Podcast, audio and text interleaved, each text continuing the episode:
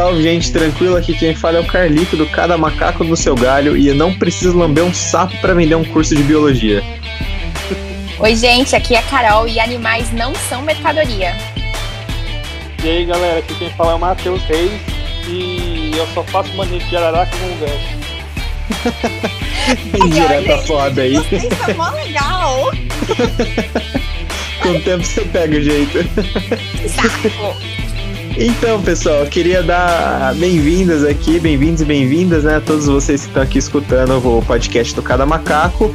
É, como você, quem já acompanha sabe que a gente tem o storytelling, né? Só que agora a gente vai vir com esse novo quadro que vai ser mais um bate-papo mais descontraído, com entrevista, assuntos mais sérios e tudo mais, enquanto o storytelling vai continuar. Então vai ser assim, um domingo storytelling, um domingo bate-papo, e assim por diante, de 15 em 15 dias. É, espero que vocês gostem, porque a gente está bem animado com esse novo estilo de podcast. E agora eu tenho novos dois co-apresentadores. Por favor, se apresentem. Oi, pessoal, eu sou a Caroline Campos e eu tô aqui pela primeira vez apresentando o podcast ao lado do Carlito e do Matheus. E não sou bióloga, diferente de, dos, dos dois meninos, né? Sou jornalista, ou estou tentando me tornar uma. E, mas tenho muito interesse pela área de jornalismo ambiental, pela biologia e, pela, e por todos os bichos que existem. Então, acho que aqui vai, vai ser um programa muito legal, não só para eu aprender, para vocês aprenderem, para todo mundo aprender, né? Porque ninguém sabe o que, que, são esses termos diferentes que eles usam, então é sempre bom. Qual foi o termo que você tinha falado aquela hora, Carlito? Endo... Endogamia. Endogamia, não sei o que é e eu estou aqui para descobrir. Então, se você também não sabe, você ouve com a gente. Se você sabe, você vai entender mais do que eu durante esse podcast. Então, mas acredito que vai ser uma conversa legal para todos os envolvidos.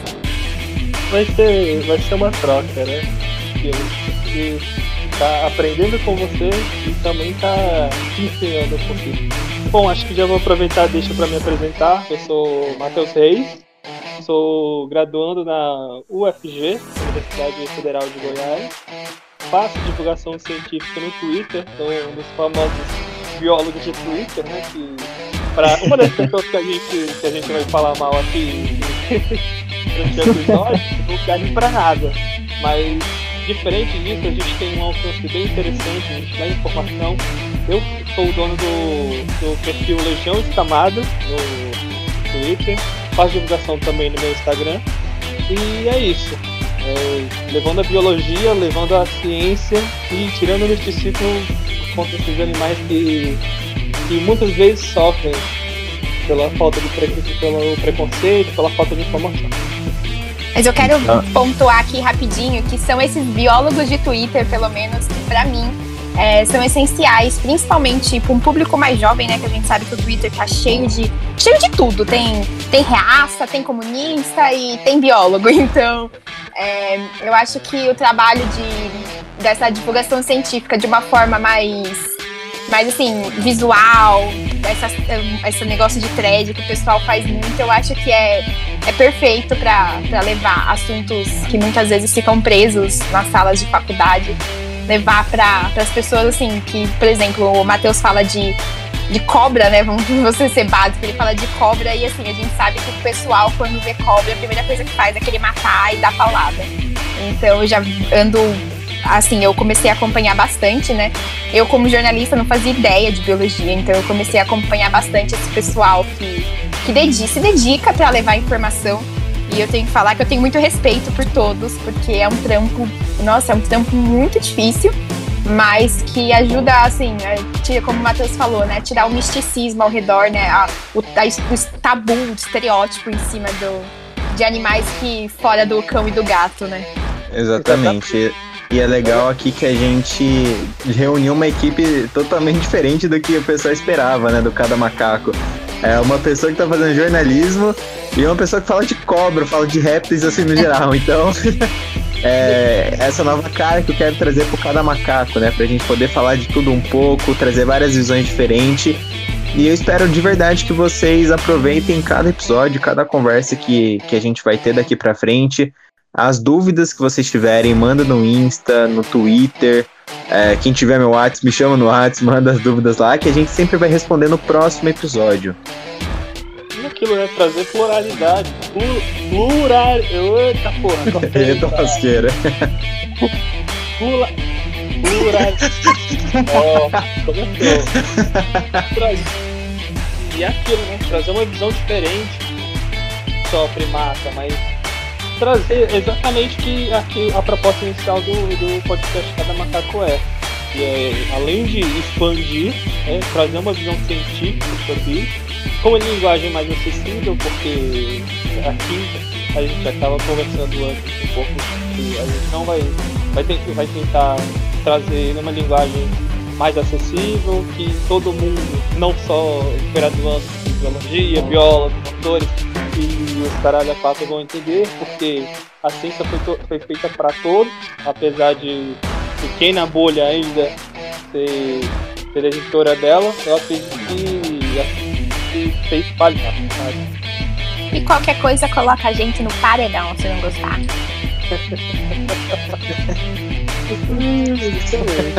é um recado pro Richard Rasmussen. Não gostou? Me coloca no paredão. Já começamos bem, a gente nem falou do tema, né? é verdade. É mesmo, vamos apresentar o tema.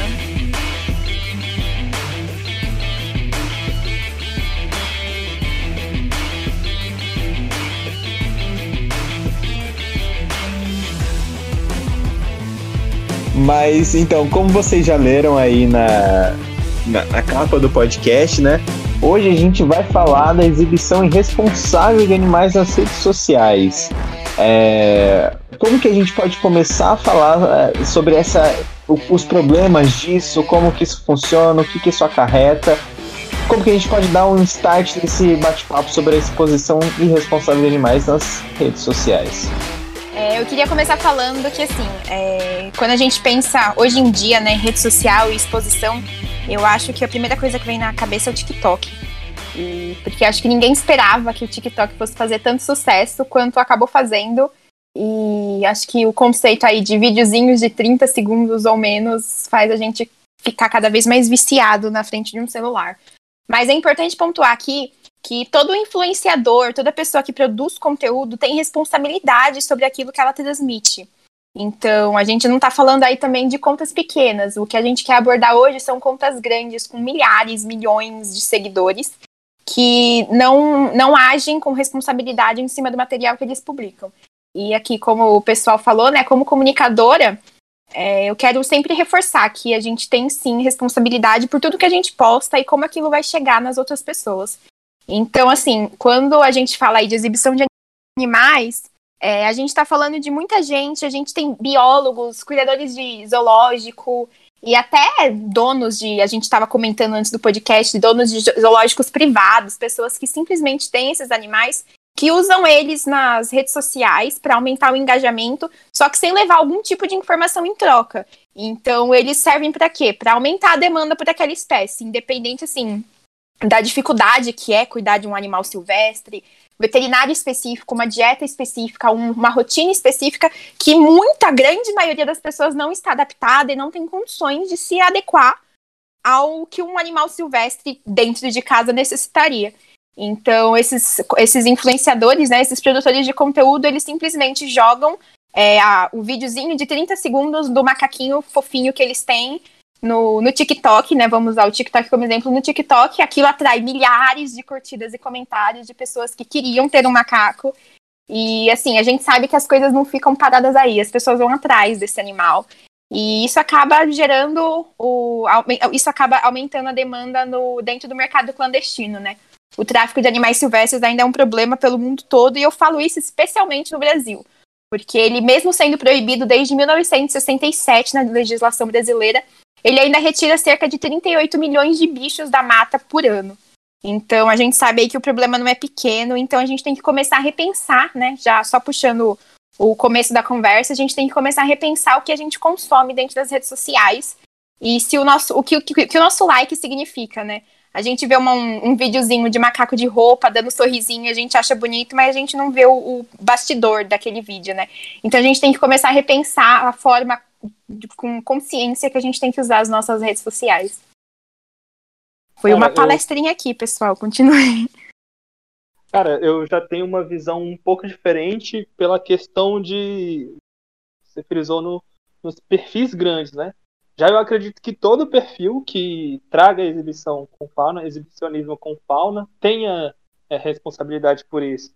Porque se o, pequeno, se o perfil pequeno está copiando, ele se espelhou no perfil grande e viu que aquela fórmula funciona, sabe? E a partir do momento que você vai lá, você cria um conteúdo desses, né? É, você, tá, você tem que ser responsabilizado pelo, aquele, pelo que você posta. Não é só você pegar mal, você pegar. Ai, é, aqui tô no meio do mato com essa jararaca. Olha, ela é temperamento. Ela, olha o temperamentalmente. Já sabe o que eu tô falando, né? olha o temperamento dela, ela sente a minha energia. Não, cara, não é desse jeito, porque eh, a pessoa está se espelhando em, em você, pode ser qualquer for. Não é porque vamos falar a verdade, todo mundo gosta de bicho. Minha mãe, que, que só teve até a quarta série, ela gosta de bicho pra caramba. Exatamente. E é aquilo, a linha tênue que separa é, é, é a, a, a, isso, sabe? De você ver aqui, você vê aquela imagem da pessoa manipulando um, um, bicho e você achar que também é capaz, é muito fina. É, é, é muito fina e é muito fácil de ser rompida. E aquilo acaba servindo de influência para que outras pessoas também façam, sabe? Então, a partir do momento que qualquer perfil, qualquer, seja grande, seja pequeno, seja whatever, faça esse tipo de conteúdo, então é, é, tem que ser responsabilizado. Eu acredito que deveria ter que assinar um termo para fazer esse eh, tipo de conteúdo, até porque tem gente que acha que isso é educação ambiental, né? Mas é aquilo ninguém não tem o mínimo de embasamento. E acho que agarrar bicho pelo mato aí é, é, tá fazendo bem, sabe? Tá falando que é conservação. Exatamente. Eu só pontuar aqui que eu concordo com o Matheus, né? Porque ele, ele falou da questão do perfil. Eu realmente não é só perfil grande, eu usei o perfil grande como exemplo, porque a gente sabe que é o que gera exatamente a influência no perfil pequeno. Então, assim, é, 100% concordo com o que o Matheus disse que todo, todo perfil que produz conteúdo tem responsabilidade sobre aquilo que produz. Perdão, Calito, pode falar. Não, tranquilo. É, e a gente vê todo tipo de bicho sendo exposto, né? A gente vê vídeo de capivara, gambá, serpente, ave exótica, primata e até onça pintada. De capivara a gente vê bastante, porque é um bicho muito comum aqui no Brasil, né? Então, é, e o que torna é, esses vídeos virais é, da exposição desses bichos é a humanização do animal, né? Acho que é um dos pontos mais importantes na hora que a gente vai falar sobre a exposição deles, o porquê que isso engaja tanto, por que uma onça vai engajar, sabe? A gente tem é, no TikTok também, né? É um rapaz que faz vídeo tomando banho com onça pintada. A gente tem um, um vídeo de um outro rapaz né, lá dos Estados Unidos é, fazendo uma competição de corrida com chimpanzé, abraçando um tigre. Então, é, esse ponto da humanização do animal é que a gente sente que ele, entre aspas, fica mais próximo da gente, né? Dos nossos sentimentos, que faz aquele negócio viralizar, tipo, um nível absurdo. É, não, não só a questão da fofofauna, né? Porque tudo que é fofo viraliza. A gente vê, eu vejo isso com cada macaco, né? Eu posto, sei lá, um, uma loncal do, do orangotango, um, um som lindo, maravilhoso de se escutar, e não tem nem 1% da, da quantidade de, de acesso, né, que tem a um vídeo de um, sei lá, de um saguilhãozinho ou de um, de um lemure bonitinho, sabe? Então, a, ser fofo, ser bonito e humanizar aquele, aquele animal é um negócio que é surreal, cara. É, é, um, é realmente viral é, se assistir um negócio desse. Eu adorei o conceito da fofofauna, e realmente eu nunca, nunca tinha ouvido, achei demais. Mas é isso mesmo. Eu tava procurando sobre o assunto, né? E eu vi um caso de um. Era um perfil de uma, um dono de uma raposa, de uma raposa branca, super linda, e era filhote ainda. E ele viralizou, ele tinha muitos seguidores, acho que mais de 2 milhões de seguidores. Só que foi aquilo que eu comentei no começo, né? Que não é só ter o animal, né? Eu acho que ele recentemente postou que a raposa dele morreu porque foi dado um diagnóstico, um diagnóstico errado de um veterinário que não era especializado. E acho que decorrente desse diagnóstico, eu imagino que a raposa desenvolveu algum outro tipo de doença e ela faleceu, é, levando os milhares de fãs dela a chorarem, né? Mas sem pararem para refletir sobre o, o, a problemática por trás de tudo isso. Porque é muito fácil a gente ver um vídeo de um minuto e achar que é fácil cuidar, né? De, do animal, seja dentro de, de casa ou que, que tem essa questão da familiaridade, né? Que o Carlito falou, que é a gente vê o, o, cara dando banho no tigre dentro de casa a gente acha que a gente também pode, né? Que é fácil assim. Ou quando é alguma, alguma coisa na natureza mesmo, como o Matheus disse. É, a pessoa manuseia de alguma forma seja uma cobra, seja um jacaré, né? Ela acha que ela pode mexer com jacarés em hibernação e que tá tudo bem e não vai acontecer nada porque o cara que ela segue fez e não aconteceu. Então a gente vê o vídeo rápido e a gente não pensa na proveniência daquilo, né? No que, que aquilo pode gerar.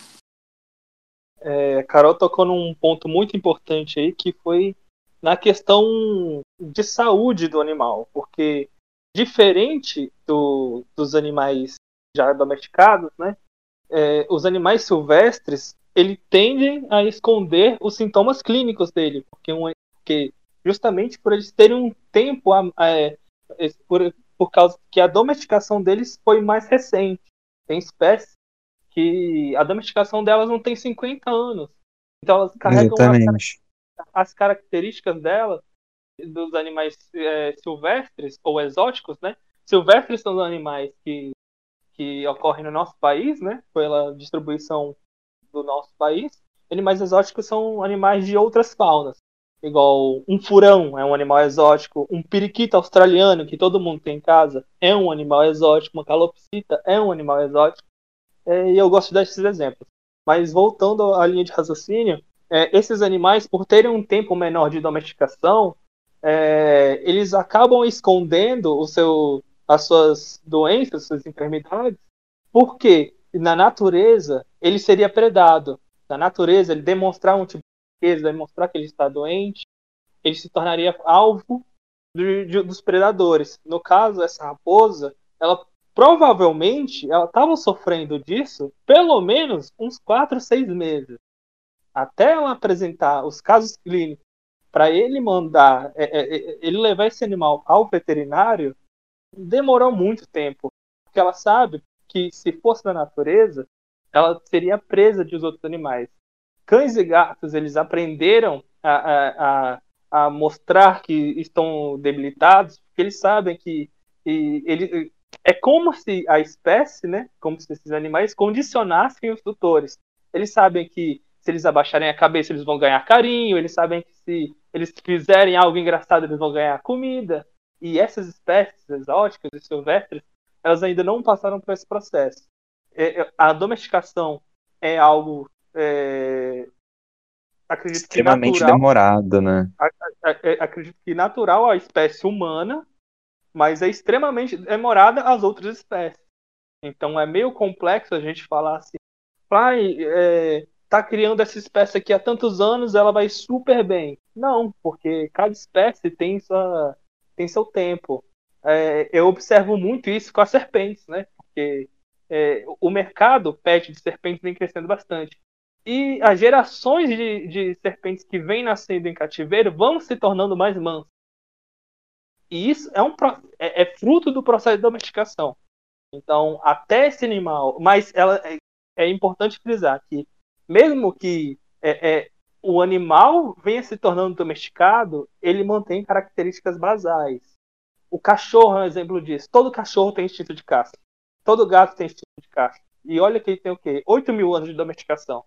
Você acha que uma raposa que tem o quê? Uns 50, 60, 70 anos estourando de domesticação não vai apresentar é, é, o comportamento natural dela? Então é importante frisar esses pontos. Exatamente, o pessoal sempre toca nesse assunto, né? Fala assim, ah, por que, que eu não posso ter um macaco, mas eu posso ter um cachorro? Ah, tipo, o cachorro tá com a gente faz 400 mil anos, sabe? É um, é um tempo absurdo e, e você ainda vê os traços selvagens de um cachorro, sabe? Por mais é, manso que ele seja, ele vai apresentar. Então a gente tem uma, uma diferença clara na humanização de animais silvestres e de, de animais domésticos, né? se de animais domésticos, cachorro, gato já é um problemaço, Agora, você imagina de animal silvestre, né? Que a gente é, quase não tem conhecimento nenhum. É, o entendimento sobre o comportamento de primata sendo pet está sendo explorado mais agora, sabe? É um negócio muito recente por conta dessa onda da, da exposição deles na, na internet, né? E a gente tem um problema muito grande disso nos Estados Unidos, porque a gente sempre se depara com vários vídeos né, de pessoas abraçando urso, pessoa abraçando leão, tigre. que mais que eles têm lá nos Estados Unidos? Ah, cara, lá eles têm de tudo lá. Tem de tudo, né? Abraçando de... Trump. Abraçando Trump. Não, abraçar o urso é tranquilo. O Trump é foda, né? qual, qual, tem mais, passa mais doença, sabe? Mas o, o, o, comércio deles é praticamente livre. Eles, eles hum. criam desde o, o, as espécies convencionais, né? Cachorro, gato, até mamba negra, mamba verde, víbora do Gabão, tigre. Cara, você tem uma ideia, lá eles têm mais tigre só no território dos Estados Unidos do que tem na Índia, na distribuição natural dele, cara. Então é, é algo surreal. De... Nos zoológicos particulares, né? E tem algum. É, então. Oi? Criadores também. Inclusive, tem o, o, documentário que fez bastante sucesso na Netflix, né? Do Tiger King, mostrando um pouco da realidade, né? É, de uma maneira totalmente, eu acredito que deturpada, né? Que eu acredito que tentou não levar pro. não tomar um partido, mas acabou mostrando um pouco da realidade. Sim, é uma realidade eu achei uma coisa que interessante. deixa revoltada. Eu achei uma coisa interessante que o Carlito falou, que enquanto estava fazendo a minha pesquisa, eu me deparei com isso, né? É essa questão de achar bonitinho quando filhote, né? Só que o animal, como a gente estava comentando, o animal tem o próprio instinto de não ser domesticado. Então, quando o animal cresce, ele pode chegar, sei lá, a atacar a, a, o dono, né, o criador, e a primeira reação dessa pessoa muitas vezes é jogar, assim, colocar o animal na rua. E eu já eu tava lendo sobre isso, acho que vocês podem falar melhor, né? Que muitas vezes, se o animal não for da região, pode se tornar uma espécie invasora. É isso que acontece, não é? O animal acaba sendo solto. Eu vi que isso aconteceu já em mais de uma ocasião. Eu acho que com os javalis aqui no Brasil foi isso, né? Não, não o mesmo caso, mas foi essa questão da espécie invasora. E então eu acho que eu acompanhei é, aquele negócio da, acho que você, o Matheus pode falar melhor, da Naja, ela não é uma, uma cobra daqui, né? Então, uhum. daquele menino de Brasília, não é? Exatamente. Inclusive, eu produzi um conteúdo sobre isso quando ela que saiu. E, cara, algo surreal. Aqui no Brasil, esse caso no, é, é, é, é um caso de tráfico de animais, né? No, é, no caso, só tinha uma naja com ele. Mas você deu o exemplo dos javalis, é, e, sinceramente, virou uma praga.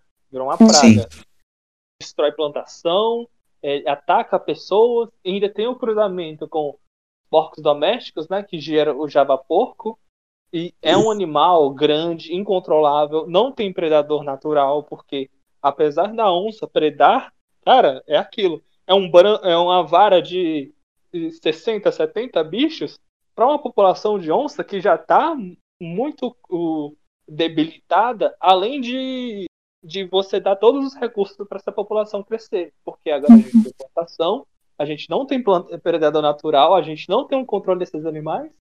Então, o, esse anima, esses animais acabam se proliferando muito rápido. E cada porca, se eu não me engano, ela consegue ter até 14 leitões. 12 a 14 leitões. Agora imagina um bando de 70, 70 javalis, javaporcos, e, e com esse potencial reprodutivo tão grande. Uhum. Eu acredito que esse possa ser um tema para um, um, próximo episódio que a gente vai abordar, mas só para vocês terem uma ideia de como, como o impacta a nossa fauna, sabe? É, então, isso é bem mais comum do que a gente imagina. É um caso muito emblemático, né? É o caso dos saguis, dos calitrix, né? Os famosos micos e saguis, que a gente teve uma, um fluxo muito alto de tráfico, né?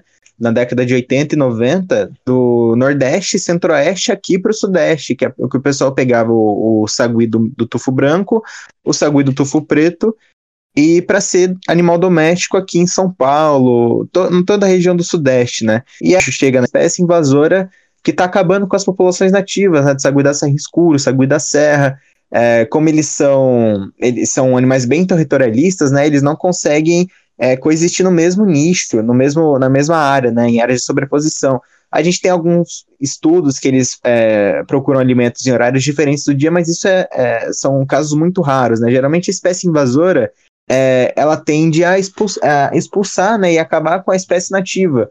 É, dando um exemplo mais prático, imagina que você mora no seu bairro, está num bairro lá, você vai no mercado, tem suas coisas para comprar, é, você vai na balada, você pode entrar à vontade, conhecer quem você quiser, você pode andar na rua tranquilo, Agora imagina que chega uma, uma outra galera e você vai tipo no mercado e já compraram a coisa que você gostava de comer. Você tenta entrar na balada, mas está muito cheia porque ela já tem muita gente de fora.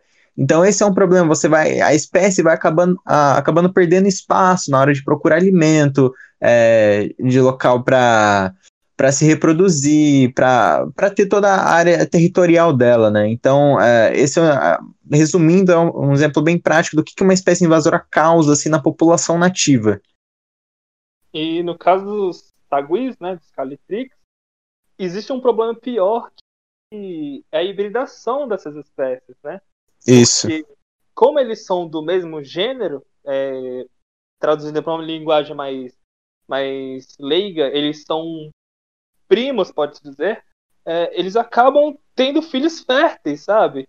E como a população desses animais que estão no Sudeste não é, já estão reduzidas, porque o Sudeste e, e, e Sul, que, se eu não me engano, o, o Calitrix, né, o Sagui Caveirinha, né? Como essas populações de espécies é, é, que estão no, no Sudeste é, já estão limitadas porque foram áreas que tiveram uma urbanização muito grande, acaba que a hibridação com essas espécies de outros lugares do, do, do, do centro-oeste e do nordeste acabam limitando essas espécies para áreas ainda menores. Além deles estarem limitados nessas áreas, eles ainda cruzam com as outras espécies e acabam destruindo toda a variabilidade genética deles, porque acaba que vira uma área de ninguém, sabe? Tem áreas, principalmente no, na região de Viçosa, ali no Triângulo Mineiro, que você só encontra populações híbridas. Isso é péssimo para a nossa biodiversidade, sabe? As espécies elas têm que estar no seu nicho. Toda vez que você pega e introduz uma espécie que, que é invasora naquele local, ela causa um impacto muito grande. Nesse caso, é o caso da hibridação. E a competição é muito injusta, por causa que os saguis do Centro-Oeste eles têm uma dentição que eles favorecem eles é, em questão de, de cavar as cascas das árvores para buscar alimento. Os saguis, no caso, que tem na, na, região do Triângulo Mineiro que mais estão sofrendo, é o sagui da Serra e o sagui da, da, da Serra Escuro. Eles não têm essa dentição, eles, porque o, o bioma que o sagui e do, do centro-oeste vem, que é o cerrado, é muito mais agressivo, então eles precisavam de uma dentição muito mais forte para romper a casca das árvores e comer a seiva dela, sabe?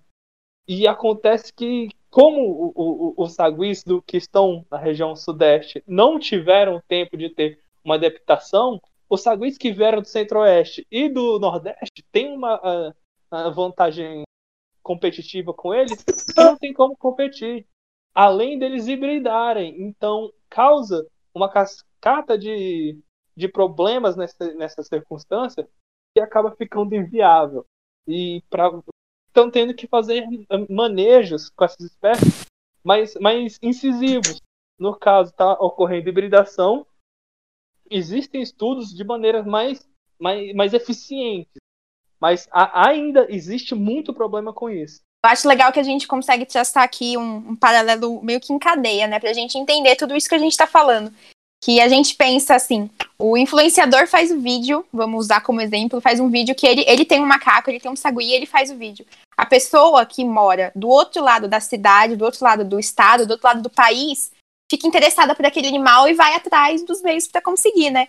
Então o tráfico funciona por demanda. Assim, o, o traficante ele tira aquele animal do lugar nativo dele leva de onde essa pessoa estiver e acaba gerando isso que, que a gente está comentando até agora, né? Que o Matheus e o Carlito falaram, essa situação da espécie invasora que acaba com toda, o, todo o ecossistema do, do local. Então a gente tem que entender que tudo isso que a gente está falando pode, pode, né? Não, não digo que é um, obviamente não é um sempre, mas pode começar pelo seu like na rede social. Então, por isso que a gente escolheu esse, esse episódio, né, esse tema para iniciar a, a onda de podcasts, porque é, é um, acho que é algo que a gente consegue muito ver no nosso dia a dia como usuários de redes sociais, né? O quanto o conteúdo que a gente consome pode determinar é, diversas situações fora, fora da tela, né? Fora do, do, do mundo virtual. É, então, a gente, você comentou aí do nosso like, é, fomentar isso.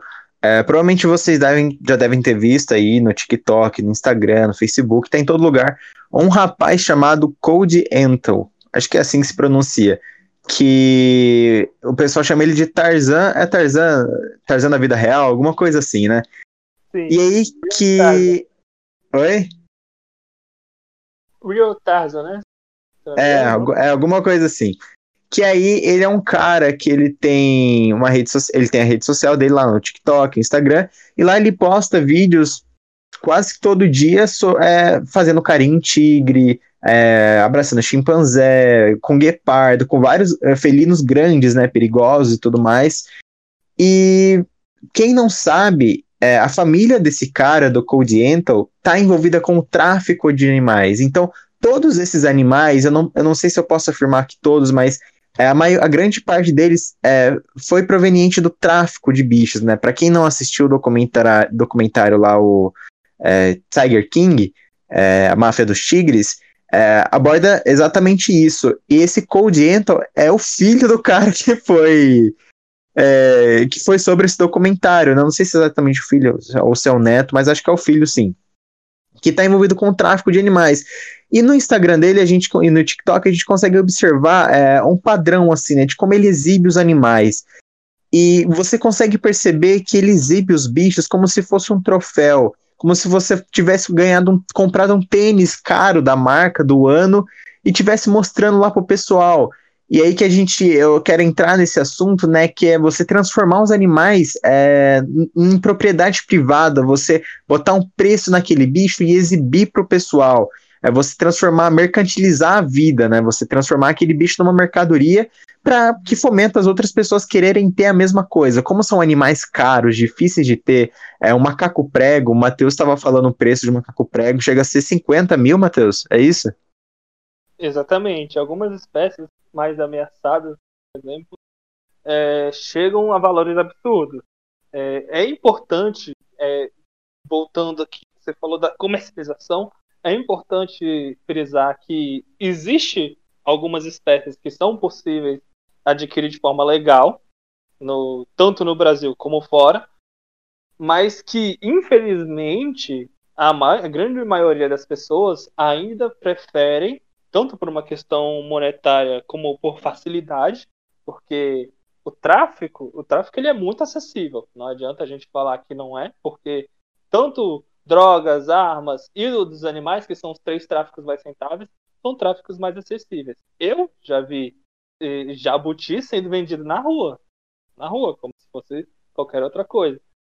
E vale frisar que existem maneiras interessantes de. Interessantes não, man, maneiras legalizadas de você adquirir esse animal, com procedência, que eles vieram de criador certificado. Aqui no Brasil, todo criador legalizado ele tem registro no IBAMA. Ele pega, ele te envia um documento com a foto do seu animal o seu animal vem microchipado e fica um registro no criador e fica um registro no IBAMA, no órgão ambiental. É, é, é eu acho importante a gente frisar é, é, isso.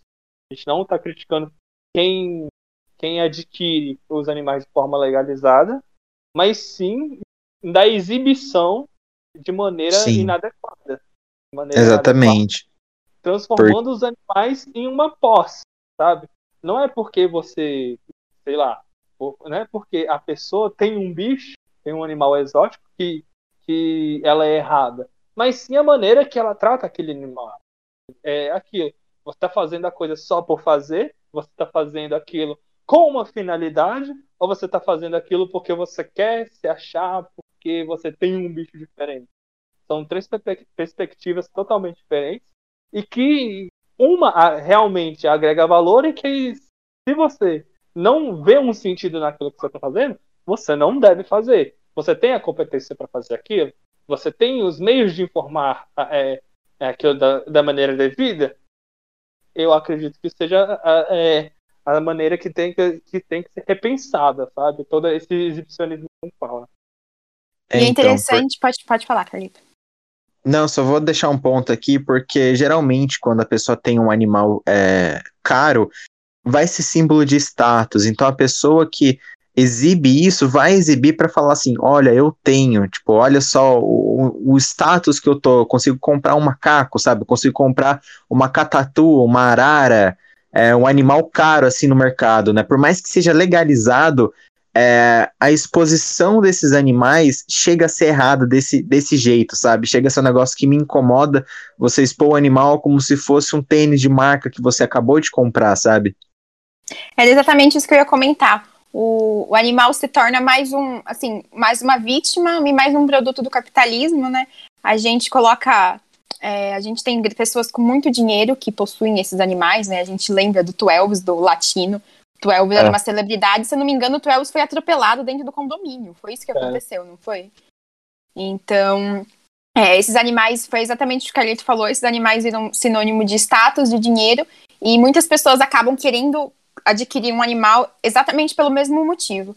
A gente entende, né, que eu estava lendo uma matéria sobre isso na UOL, que eu até compartilhei com os meninos, em que um, um, pesquisador da Universidade Federal do Rio Grande do Sul, o Caetano Sordi, ele fala que ele entende que existem, existem pessoas que realmente se importam e amam esses animais, mas a gente tem que parar para pensar, né, se, de onde vem esse desejo de ter uma, uma espécie que não é domesticada, né? De onde vem esse desejo que você que está ouvindo ou você que conhece alguém que, que quer ter um macaco? De onde vem esse desejo, assim, realmente? É porque você acha o macaco fofo? Porque, assim, até então a gente pode viver tranquilamente olhando fotos, vendo vídeos que, como Exatamente. o Carlito falou, sempre geram muito likes, vendo vídeos de macacos e coisas do tipo. Mas até que ponto você acha que realmente vale tirar um animal do seu habitat natural simplesmente para, assim, agradar o seu próprio o seu próprio ego de querer ter um bicho. E o Caetano Sordi, esse pesquisador, ele fala que isso parte muito da ideia de que nós, seres humanos, a gente se vê como no topo da cadeia evolutiva e a gente acha que a gente pode ter domínio sobre outras espécies. Então, eu acho que vale sempre uma reflexão, né? Se você pretende, gosta muito de um animal, eu dei o exemplo do macaco, mas pode ser qualquer outro. É, como a gente falou, as araras azuis são sempre muito foco de, do tráfico. Você realmente quer ter esse animal porque você ama, você acha que você vai ser um excelente cuidador, ou simplesmente pelo fato de que o animal é legal e você acha que você tem o jeito de ter, porque, porque sim, entendeu? Então a gente tem esse problema de achar que a gente pode se impor acima da natureza. E eu acho que isso está muito, assim, de um nível, posso até dizer, assim, de um nível subconsciente, da gente querer ter o animal silvestre, né? O animal que. da gente achar que a gente tem o direito de tirar esse animal do próprio habitat simplesmente porque a gente pode e porque a gente acha que ele vai se adaptar com a nossa convivência.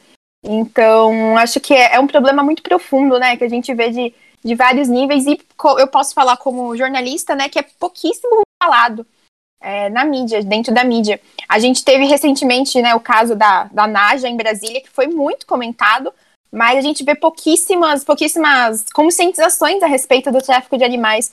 Porque, não sei, eu conheço, já conheci muita gente que tinha papagaio dentro de casa, então eu acho que é uma coisa muito, muito tangível. A gente consegue imaginar exemplos do nosso cotidiano, mas a gente vê pouquíssimos assuntos, seja na TV, seja no jornal, não sei, seja até dentro da escola, para saber o quanto é errado, né, a questão da, da, da, conscientização, né? A gente tem que ter esse, essa noção que a gente não é conscientizado constantemente a respeito do, do tráfico de animais, como pode ser de, algum, de alguns outros assuntos que a gente ouve o dia inteiro, né? Essa era uma parada que eu ia falar, porque ninguém nasce sabendo, tendo essa consciência né, ambiental é, de que talvez seu animal tenha vindo do tráfico, talvez você não seja um bom cuidador. É, quando eu era pequeno, a gente chegou a ganhar um papagaio. Eu tinha, sei lá, acho que uns 9 anos, 9, 10 anos, e eu não fazia ideia de que ter um papagaio era algo criminoso, sabe? De que é, se o papagaio não era legalizado, não podia ter.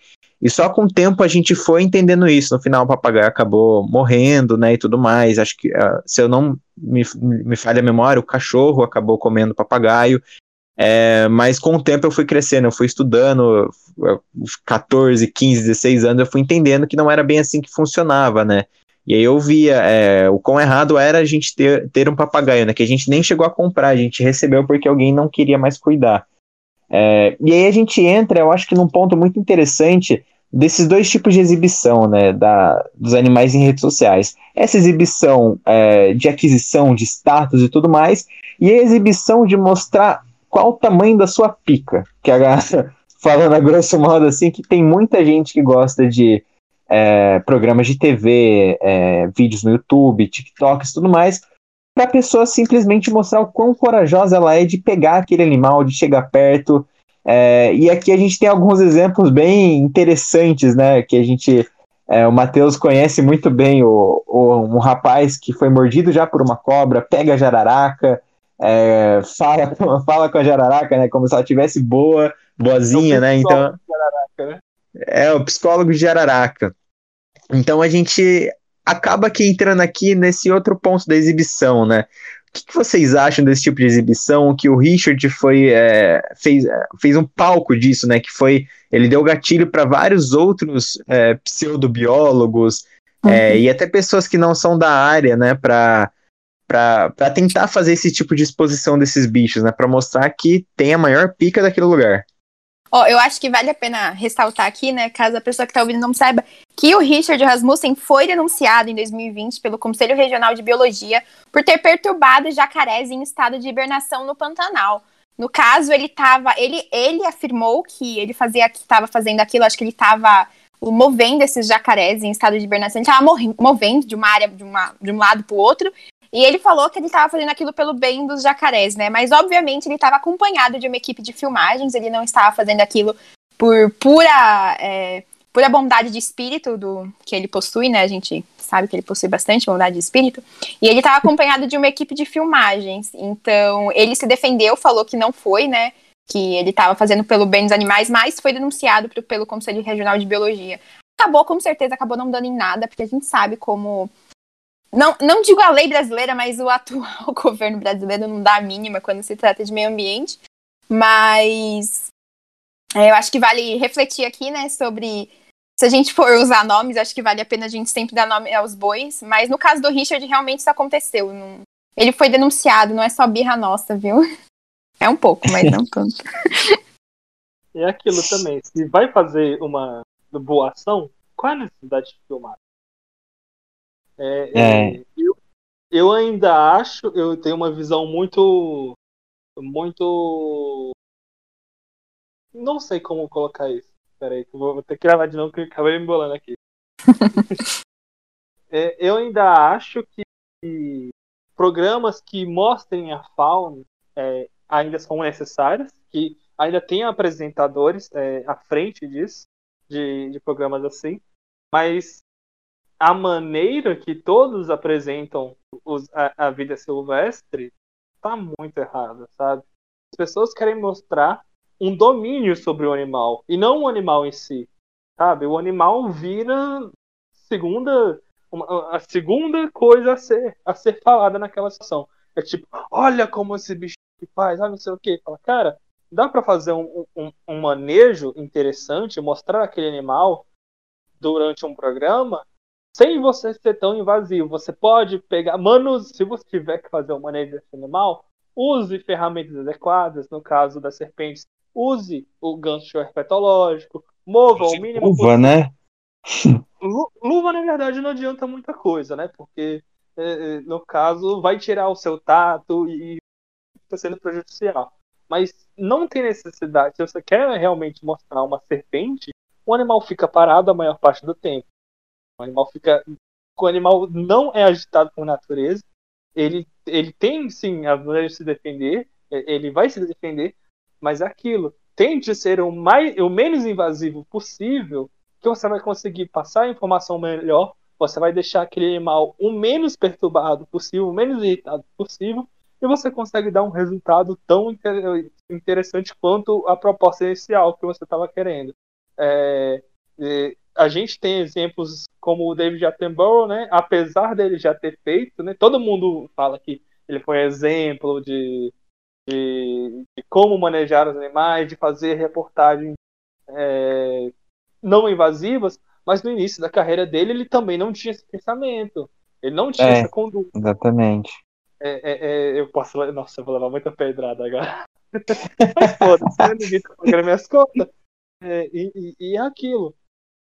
Ele não teve essa conduta, mas eu acredito que, como a visão de naturalista dele mudou é, a par- a- no partir do tempo, ele acabou mudando o método dele. Hoje ele é menos invasivo, ele chega, sim, ele chega perto dos animais, mas ele mostrou que é possível, sim, você falar da vida silvestre, você estar perto da vida silvestre, mas sem estar tá com aquele bicho na mão, sabe? É, Eu então, acredito, eu acredito que torna o seu conteúdo, além de ser mais, mais natural, você mostra que você pode ter o contato com esses animais, no caso dele, que ele é um profissional dessa área, de maneira que o animal se sinta confortável com a presença dele, sem gerar estresse e sem causar acidente. Porque o próprio Richard, ele, se eu não me engano, ele perdeu um dedo por causa de um jacaré. ah, não sei. Que coitado. Coitado do jacaré que comeu. Mas, Deve estar Coitado. com indigestão até hoje. Mas é aquilo. Esse tipo de, de situação, de acidentes, não acontecerem. Ou se acontecerem de maneira menos. menos com menos frequência. Sabe? Então dá para ter. Dá sim para ter esse tipo de, de, de exibição de fauna, dizendo assim, mas de uma maneira menos invasiva, tanto para quem está apresentando o documentário e tanto por animal que está no seu território. Sim, você comentou do David, né? É, para mim, ele é um, um dos, uma das, dos profissionais, né? Que eu acho que melhor conseguem narrar um documentário de vida selvagem, que melhor é, demonstram respeito, né? Porque, igual você falou, antigamente, no começo da carreira dele, é, ele estava junto com a galera que não sabia fazer o manejo de fauna, não, entendia muito de animal, entendeu? Então, acho que ele, é, do mesmo modo que ele evoluiu, os zoológicos evoluíram, os prof... a biologia evoluiu na, na, na compreensão da, da saúde desses animais e tudo mais. E hoje, para mim, eu não consigo, acho que ver outro documentário sem pensar, tipo, fazer um comparativo com a forma que o David narra, sabe? Porque você vê aqueles documentários da Discover, é, também tem na Netflix, é, 10 animais mais perigosos da América Latina, é, seis, serpe- seis serpentes mais mortíferas, sabe? Do jeito que eles narram, transformam o animal como um vilão. Eles colocam filmagens, tipo, do rinoceronte derrubando um carro, sabe? É, completamente diferente da, da vida real. Nunca que o rinoceronte ia, ia atacar um carro sem um, um motivo aparente, sem estar num estresse lascado, sabe? Você pegar aqueles vídeos de elefantes fugindo de circo é, e o elefante matando as pessoas, sabe? É, eu acho que a forma como os documentários da BBC e alguns da Netflix são feitos, somente alguns da Netflix, eu acho que eles conseguem é, mostrar bem, fazer um trabalho muito legal da. Além de trazer filmagens lindas, né? Eu acho que a narrativa deles sobre a vida selvagem é uma forma muito bonita de, de expor os animais, né? De falar sobre eles e tudo mais. Então, para mim, o, os documentários da BBC e tudo mais são, eu acho que um dos melhores que eu vejo é, sobre vida selvagem, sabe? Por mais que tenha alguns erros de informação e tudo mais, é, eu acredito que eles conseguem passar uma visão muito mais bonita, por mais que seja um pouco romantizada da natureza, eu acho que eles conseguem deixar bem claro ali o que, que acontece, é, sem precisar transformar um animal num assassino, igual alguns documentários fazem. É, então, eu recomendo para quem puder assistir. é, infelizmente, os documentários da BBC não são tão acessíveis para quem aqui é do Brasil, mas a gente tem os nossos meios de assistir, né? Mas é bem legal. Sugiro muito que todo mundo assista um documentário pelo narrado pelo David, né? A gente tem aqui na Netflix, tudo mais, é, para vocês sentirem a diferença. Assistam esse documentário. Acho que nossa é Nossa Terra, o documentário que está na Netflix. Vocês lembram o nome? Acho que, acho que é, nossa. É Nossa Terra. Vou E depois- e depois pesquisam lá chamado a 20 animais mais é, mortíferos da América Latina, alguma coisa assim, sabe? Para você ver a diferença da narrativa, de como é expor é, o animal. Os dois são em vida selvagem, né? E como a narrativa faz toda a diferença na hora de você expor isso para a pessoa. Eu acho que esse é um dos pontos muito importantes também quando a gente vai falar de documentário, porque às, às vezes quando a gente fala, a gente sempre bota tudo no comentário. Né? O documentário falou, ele tá certo, mas não, a gente também tem que ser crítico com o documentário. Sempre que quando vocês verem um, quando tem muito sensacionalismo, é, critiquem, é, vão atrás, perguntem e tudo mais, vão conversar com profissionais daquela área que vão saber te explicar melhor o que se passou naquela cena do leão predando é, de tal animal, sabe? Eu acho que isso acontece com o jornalismo também, né? É, eu, como eu falei, eu acompanho alguns perfis que também tratam, tipo, é, vocês devem conhecer o Michelotto, que fala de aranhas no Twitter. E vira e mexe acontece de é, sair uma manchete, tipo, aranha gigante apavora moradores de tal lugar. Cobra quilométrica faz não sei o que em tal cidade do interior. E as pessoas ficam apavoradas, né? Porque a manchete é construída de forma que a pessoa fique assustada a ponto de entrar para ler. Então, isso cria ainda mais, né? Estigmatiza ainda mais a, os bichos que já são, assim, vistos geralmente com maldade. As pessoas costumam ter medo de cobra, as pessoas te, costumam ter medo de aranha. E no lugar de trazer assim, a cobra apavorou por quê? Porque ela apareceu e ela tava parada, né? O que, que ela fez para apavorar? Ela pegou uma motosserra, tava apavorando os moradores correndo atrás de uma motosserra, né? Geralmente a, a cobra ficou parada e as pessoas entraram em pânico com medo da cobra. Então a gente sabe, obviamente, né, a questão do manejo, mas a primeira, eu imagino que a primeira reação das pessoas seja chamar alguém responsável e não simplesmente ir pra cima da cobra, mas é o que acontece. Mas o problema a gente também tem que pensar no que a gente consome como, como jornal e não só os documentários, né, mas também o jornalismo, porque acontece muito de na, na esperança de atrair mais cliques, né?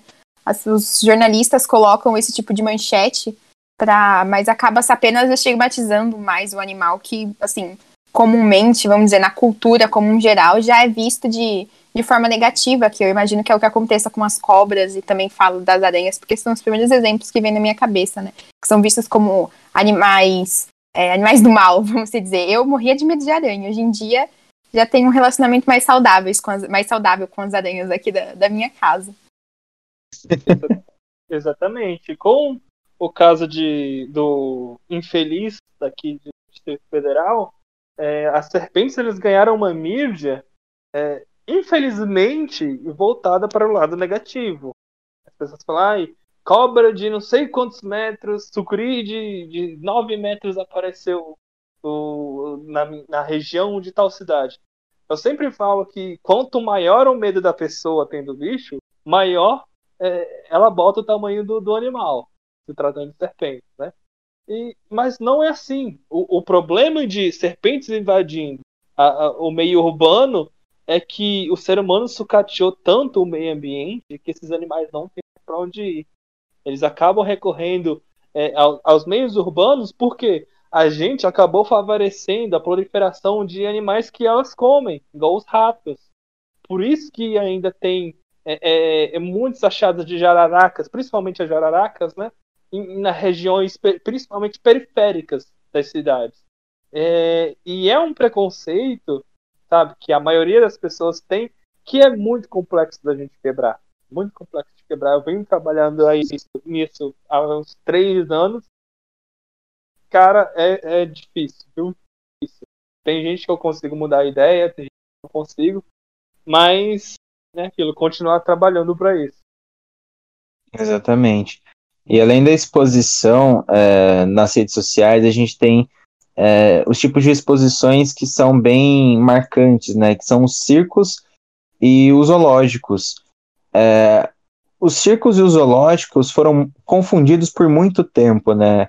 É, ambos, é, a princípio, os zoológicos também não eram tudo isso que a gente tem hoje, né? Eles eram bem diferentes antigamente e que ainda assim os zoológicos carregam estereótipos é, que são difundidos pelos mesmos influencers que fazem exibição dos animais, né? Curiosamente. Só que os zoológicos eles fazem uma exibição completamente diferente. Os zoológicos eles mudaram ao longo dos anos. Então hoje eles são centros de conservação da vida. Eles são ferramentas essenciais para a difusão do conhecimento sobre a, a nossa fauna, para a educação ambiental. Então, a exposição que a gente tem no, nos zoológicos é completamente diferente do que quando a gente. Vou usar, usar exemplos, né? Da, por exemplo, da Luísa Mel, que critica muito o zoológico, fala que eles estão sendo explorados, é, maltratados. É, gente, não, os zoológicos hoje eles são ferramentas essenciais, eles são, é, como é que eu posso dizer, é, um direito das pessoas, né? Eles têm é, funções públicas, funções sociais, os zoológicos têm, na hora de difundir esse conhecimento sobre, o, sobre os animais. E a exposição deles é totalmente é, diferente, porque por mais que eles estejam num recinto, eles estão sendo bem cuidados. Você vai ter um monitor, geralmente do lado, explicando sobre aquele animal. Você vê o manejo dele de forma adequada, sem ser dessa forma sensacionalista que a gente vê nas redes sociais. É muito diferente dos circos, né? É, porque faz tempo que eu não vejo circos, mas é, antigamente a gente a gente conhece pelos filmes, né? Os animais eram bem maltratados, né? A gente tinha tigres, leões, ursos, elefantes e ocasionalmente a gente via esses animais fugindo, né? Eles passavam em documentários, reportagens de TV.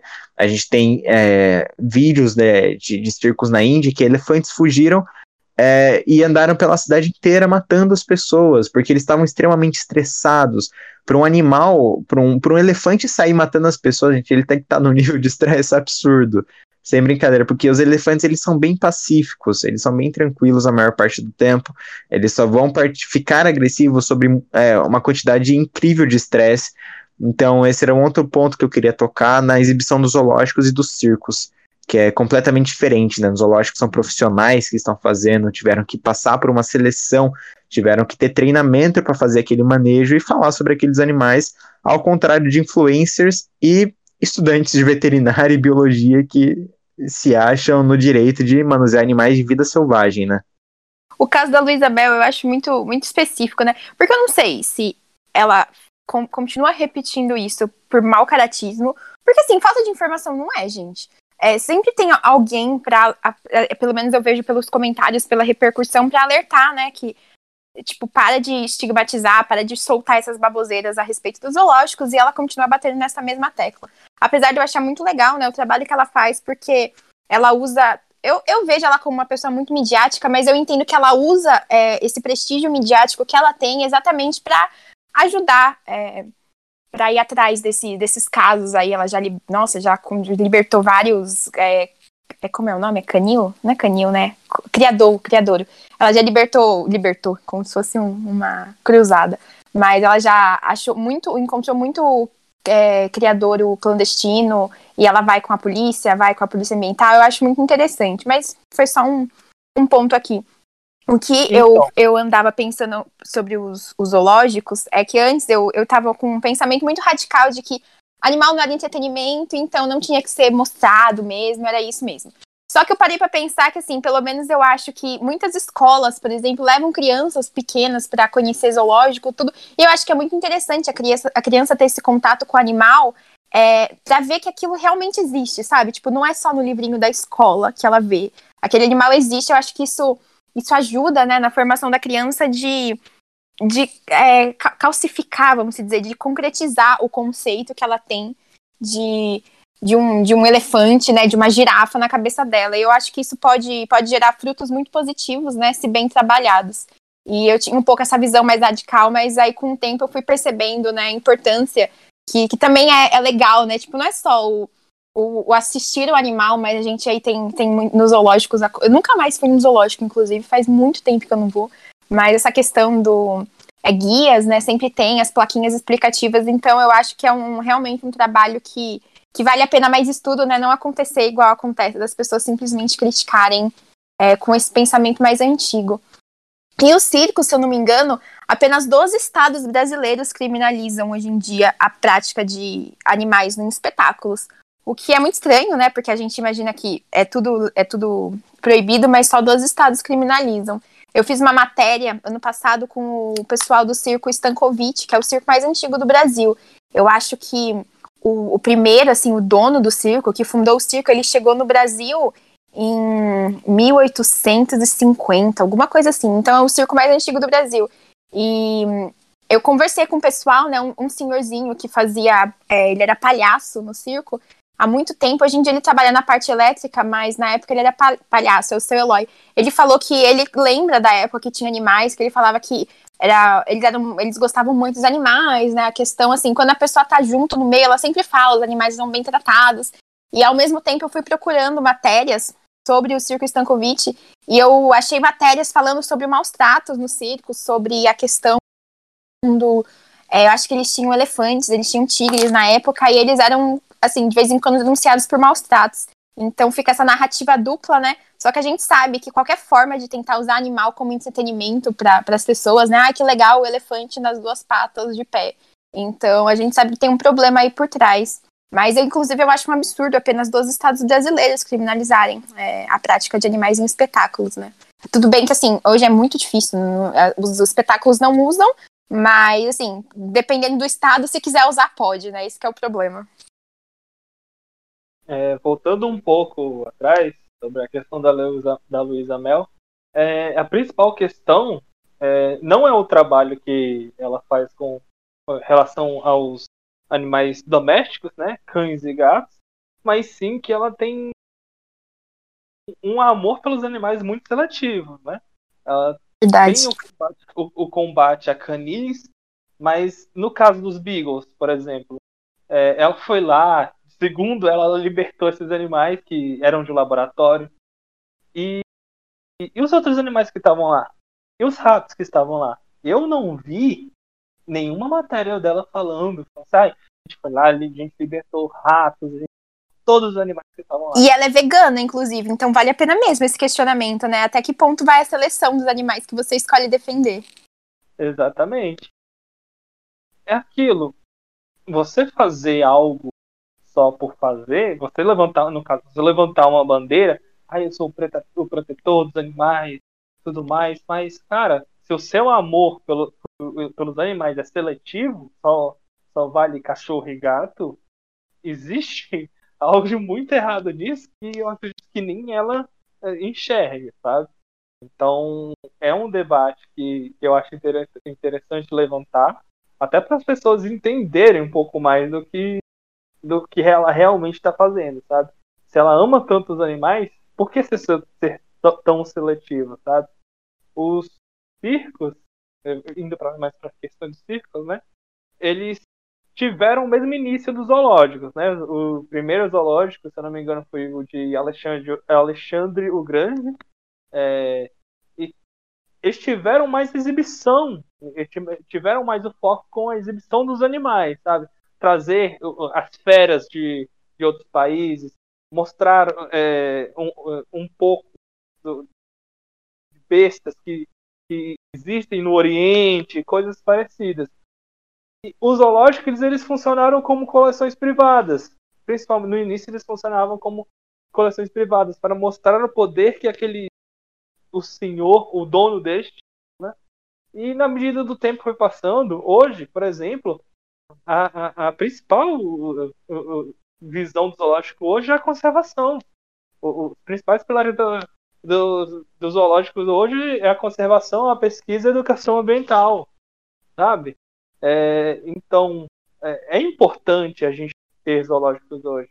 É, eu, essa semana, recebi um questionamento, falei assim, ah, os animais estão presos, mas tem que ver que, além desses animais servirem como um banco genético, eles são fonte de uma pesquisa muito grande no nosso país, sabe?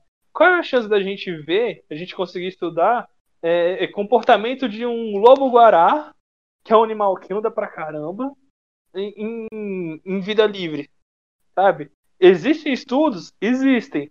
Mas com esse animal em cativeiro, além de você estar salvaguardando a população desses animais, você está tendo a chance de manter é, é, é, o, o, núcleo de pesquisa é, em volta dele. Você consegue estudar qual medicamento funciona no, no caso de um acidente, que tem que vale frisar que os animais, a maioria dos animais que estão lá no zoológico, eles são frutos do tráfico de animais ou de sobreposição de no território natural. No caso, principalmente os animais vão para lá porque tiveram acidente com colheitadeira, em lavoura, tiver alguns casos, igual foi o Peter Croucher, ele relatou de uma onça pintada que ela foi, ela tomou um tiro de caçadores, ela recebeu, ela estava com tendo ataques, ela estava atacando cachorros da, da, região da periferia das cidades e, e, e das fazendas e eles tiveram que mandar esse animal pro cativeiro por causa que ele se tornou um animal problema, porque é, ele estava atacando cachorro, mas e o momento que ela resolvesse atacar um ser humano, sabe? Então são, são questões assim que a, a, gente, a gente tem que mudar um pouco de, da visão que a gente tem sobre os zoológicos, porque além deles fazerem um papel importantíssimo de salvaguardar os animais, as espécies que estão em natureza, eles servem como educação ambiental. Tudo bem que eu acredito que no Brasil a gente tem um foco muito nos animais que são de fora, sabe? Você pergunta para qualquer criança hoje em dia, ela sabe quem é um leão, ela sabe quem é uma girafa, quem é um elefante. E o papel zoológico hoje, eu acredito que no nosso país é mostrar um pouco da nossa fauna, mostrar um pouco do tamanduá, um pouco da onça, um pouco dos tatus que a gente tem, que é, são endêmicos aqui da América do Sul e Central. Então tem que prestar atenção mais no trabalho que eles fazem porque eles mudaram ao longo do tempo, a gente não pode negar isso. Se você fala que os zoológicos são só para manter um animal em cativeiro, você está mentindo, vá se informar, por favor, não seja um ignorante. E passar a, a olhar com bons olhos, sabe? Todo o papel que os profissionais que estão lá atrás eh, trabalhando, o papel que os cientistas estão fazendo lá com essas espécies, e ver todo a, a, todas as coisas que o zoológico move, sabe? Eu acho muito injusto a gente querer julgar os zoológicos só por eles terem animais presos, sendo que todo o trabalho que eles fazem é bem maior que isso. É, muita gente acha que o auge da carreira de um biólogo, né, quem começa a fazer biologia, é ficar igual o Richard, sabe? Então, gente, presta atenção nas referências que vocês estão tendo, principalmente para quem quer fazer biologia ou para quem tem essa visão de quem faz biologia ou veterinária e afins, né? É, profissionais sérios não fazem esse tipo de exposição. É, os profissionais que querem fazer um trabalho certo de manejo nunca vão gravar fazendo esse tipo de trabalho, sabe? A não ser que seja é, explicando tudo certinho, com, com gancho, é, com todos os equipamentos necessários, né? E eu queria fazer um questionamento final aqui. Como é que a gente contorna essa situação? Como vocês acham que a gente pode é, contornar é, esses vídeos tão virais aí que a gente vê sobre manejo errado de animal, exposição indevida deles? Pode falar primeiro, Matheus, que eu estou absorvendo a pergunta ainda. Cara, então, a gente contorna isso fazendo o nosso trabalho, sabe? Um trabalho sério, um trabalho dedicado, gente mostrando que dá para ser mais do que só um exibicionista de fauna. É, ainda é necessário o trabalho com um, um, exibindo esses animais, porém de uma maneira correta. E aquilo, ser um pouco mais de David Attenborough do que e menos do Richard. Porque assim você tem um respeito pelo animal, que eu acredito que por mais deturpada que seja a cabeça dessas pessoas é, é, eu acredito que eles ainda têm um respeito muito grande para aqueles animais, mas eles querem ganhar mídia mostrando aquele, aquele bicho de uma maneira totalmente invasiva.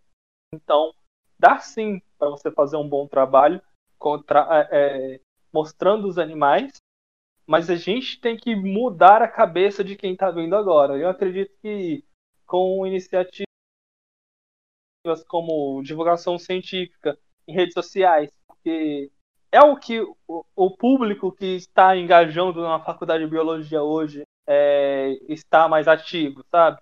A gente mesmo, a gente mesmo. A gente está na faculdade, a gente está ralando pra caramba, mas a gente gasta bastante tempo nessas redes. É, às vezes a gente quer consumir um conteúdo, mas a gente acaba abrindo mão porque a gente sabe que o viés daquela pessoa é, é, é, e a forma que ela faz aquele, aquele, aquele manejo é totalmente errado e a gente acaba de, deixando de consumir. E eu acredito que pessoas que não têm essa informação acabam indo e achando que aquilo é natural, sabe? Achando que aquilo é natural. Quando na verdade não basta de, igual você falou, não basta de querer provar que a pica dele é maior do que a das outras. E não a questão de mostrar o animal, sabe? E, da maneira correta. Não é a questão de você valorizar a, a, o papel daquele bicho em todo o seu ecossistema. Porque geralmente não existe nenhuma explicação, sabe? Você fala assim, olha esse cara aqui, meu, esse cara aqui faz tal coisa. tenha, tenha respeito pelo animal, sabe? Quando você vê um bicho, por mais encantado que você fique, por mais em êxtase que você fique, tenha um respeito muito grande para aquele bicho. E eu acredito que dá para dá sim para mostrar aquele animal de uma maneira que tanto o, o público o científico como o público leigo entendam e acaba passando uma boa mensagem, sabe? É, é, e continuar com iniciativas como divulgação nas redes sociais, como um podcast, por exemplo, que a gente está fazendo agora, e trabalhando isso na, na geração mais nova. Eu falo assim, se você não for biólogo ou algum, algum atua de alguma forma na área, é, eu falo porque eu também não sou, então eu acho que vale a pena a gente refletir sobre o que a gente consome, o Matheus citou isso um pouco, né? O que a gente consome nas redes sociais. É, não falo só nas redes sociais, né? Mas como a gente falou aqui bastante sobre sobre o assunto, é, tomar cuidado para não consumir as coisas de forma inconsciente ou de forma alienada, né? Se você vê algum, alguma coisa, se você leu alguma coisa que realmente faça sentido, alguma problemática envolvendo é, determinado influencer que você segue, eu falo isso para todos os todas as áreas, né, da comunicação, mas a gente está falando aqui, seja biólogos ou algo do tipo, se a pessoa está é, tá envolvido em alguma problemática, repensa o seu papel como consumidor daquela, daquele produto, né? A gente acha que o nosso like, o nosso follow, follow, né? Mania agora de falar as coisas igual no Instagram. Nosso, nosso botão de seguir. a gente acha que a gente seguindo as pessoas não muda muito, mas na verdade são milhares de pessoas com esse mesmo pensamento que é, contribuem para que, que, que aquela pessoa continue fazendo o que ela faz de forma irresponsável. Então, Acho que vale sempre se policiar em todos os nichos sobre o que a gente consome e divulgar as pessoas que a gente sabe que fazem trabalhos sérios, né? Se, por exemplo, eu faço isso muito com a minha família, quando é, eu vejo algum conteúdo legal, eu sempre tento retransmitir, porque eu, o Matheus comentou uma coisa antes da gente começar a gravar que é, que é, realmente muito legal, né? Pensa, não importa o número de pessoas que você atingir, contanto que você atinja realmente alguém, né? Contanto que você mude a consciência de determinada pessoa a determinado assunto. Então, são os pequenos passos, né, que a gente ouve desde pequeno a questão do ah, respeite a natureza e nunca deixa de ser verdade. Respeite os animais que estão ao seu entorno, né? Percam o costume de pensar que a primeira coisa que você deve fazer quando vê um animal que você considera perigoso é, é matar e é bater. Porque é, repensa sobre por que aquele animal está invadindo o seu território, entre aspas, né? Entre muitas aspas. Porque, assim, é, são essas pequenas atitudes, né? A forma como a gente relaciona com, com o mundo ao nosso redor, assim, e eu digo com a natureza mesmo, desde dos animais que envolvem nosso caminho até é, as plantas, é o, a forma como a gente aprende a respeitar as coisas, né? Então, só para não, não ficar me, me alongando muito nessa questão, porque realmente a gente, quem nunca teve uma feira de, do conhecimento sobre sustentabilidade ou coisa do tipo, né? Fazer maquete de arvorezinha. Então, assim, a gente aprende isso por um motivo. Então, tomar cuidado com o que a gente compartilha e como a gente se relaciona com as coisas ao nosso redor no dia a dia. Exatamente. E o... O, o, como o meme do momento fala, pensar aquilo que vai edificar a sua vida, né? exatamente. Isso é. vai edificar, essa fofoca vai edificar a nossa vida. É, assistir o Richard vai edificar sua vida? Tem que pensar. Lamber um sapo vai edificar sua vida. Tomar, pica... Tomar picada de cobra cipó vai edificar sua vida? Nossa senhora. Foi, foi parar no hospital. Então, Pior que, que eles, ô oh, Matheus, pior que eles, só a pessoa que chama esses caras que, que se fudeu pra ganhar like. Nossa, hum. viu, velho? O ódio que eu tô daquele cara, viu? e pra finalizar. Oi? Pode falar. Não, eu ia falar que para finalizar, o meu conselho é sempre questionem, né? Sempre que vocês verem algum vídeo assim, é, questionem o porquê que aquele animal tá usando roupa, sabe? Se na natureza ele não usa. Por que, que uma pessoa tá abraçando um tigre, sendo que na natureza isso não aconteceria? É, sempre questione essas coisas, é, é, bem importante, é o, é o começo, né? E acompanhem os divulgadores que fazem um trabalho sério de educação ambiental, de divulgação da ciência no geral. Não seja um paus no cu. Eu acho que é o, o objetivo assim, do nosso podcast. Não seja um pau no cu. Não compre um animal de uma fonte desconhecida, entendeu? Pelo amor de Deus. Exatamente, velho. E questionamento como roupa, e, e mais, cara, sinceramente, eu não vejo motivo de você botar roupa nem em animal doméstico. Então, se você quer botar uma roupa no animal, o animal teve anos de evolução para desenvolver toda uma pelagem que isola a temperatura externa, mantém a temperatura interna, para você ir lá e botar um casaco, você botar um casaco no gato. Você acha mesmo que ele tem necessidade dessa porra? Eu tô falando rindo de nervoso, porque no, no, Natal do ano passado a gente comprou uma roupa de Papai Noel pra ti. É, eu não tô acreditando. Eu, é aquilo, eu acho muito invasivo, muito invasivo. Não, mas é, é verdade, faz parte, assim, do questionamento, né? A gente, é, eu, por exemplo, eu acho que, assim, do, do primeiro momento que eu vi que existiam sapatos para cachorros, meia para cachorro, eu já comecei a ficar meio cética, entendeu? Então imagine pro, pro coitado do macaco, né? Pelo amor de Deus. E é importante a gente trazer esse questionamento tanto para os animais silvestres como para os animais domésticos, sabe? Uhum. Quão invasivo a gente está sendo e o quão a gente está deixando que o animal expresse um pouco do comportamento dele, sabe? É, por mais domesticado que um cachorro seja, ele também tem o seu comportamento natural. Então eu acho interessante a gente trazer, deixar que o animal expresse isso. Exatamente. É, e eu acho que a gente já pode finalizar por aqui, né? A gente conseguiu falar um pouco de tudo, falamos sobre exposições zoológicos, circos nas redes sociais. E eu acho que é isso, pessoal. Vocês têm alguma consideração final para fazer? Bem, é, eu acredito que assim, só em duas horas de conversa, né? É, eu fiquei realmente muita coisa para se pensar da forma que, que a gente se relaciona com os animais ao nosso redor, né? Sejam realmente os domésticos, vou queimar a minha roupinha de Papai Noel do Jingles, ou os animais, os animais silvestres, né, que eu também não sabia a diferença entre silvestres e exóticos, eu descobri hoje, achei muito legal. Então, assim, recomendo às pessoas que estão nos ouvindo a continuar acompanhando o podcast, porque é daqui para melhor. Exatamente, é uma troca de conhecimento que, além dos membros aqui eh, estão tendo, que vocês vão ter, sabe? É, é, aprender coisas novas, aprender termos novos, é, e além de uma visão diferente, sabe? Nós aqui somos dois da biologia, uma do jornalismo e fazer essa mescla muito doida para trazer um conteúdo muito interessante para vocês. Eu acredito que, que vocês vão curtir bastante. Segue as redes sociais. Qual é, Carlinho? Dá o like. Se inscreve sininho, não tem sininho dessa vez. Acompanha a, a gente nas redes sociais. E vamos tentar bater um papo depois. Vamos. Manda mensagem no Cada Macaco, manda mensagem no Instagram do Cada Macaco, manda mensagem aqui pra cada um de nós também, nas nossas redes sociais, e vamos trocar ideia, que eu acho que isso é o mais importante, sabe?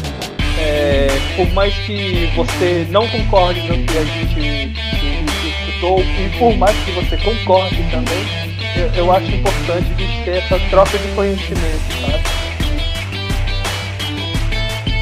Exatamente, pessoal. Qualquer dúvida a gente vai responder no próximo episódio. E a gente se vê por lá, né? Até mais, pessoal. Até mais, pessoal. Alô. Tem que falar tchau também. É tchau, gente. Fala tchau. Não, eu tchau, tchau. As melhores partes pra mim de gravar um podcast é a abertura e o encerramento. Tipo, você tá falando tchau da, da sua parede, entendeu? É muito estranho. Até mais, pessoal. Até.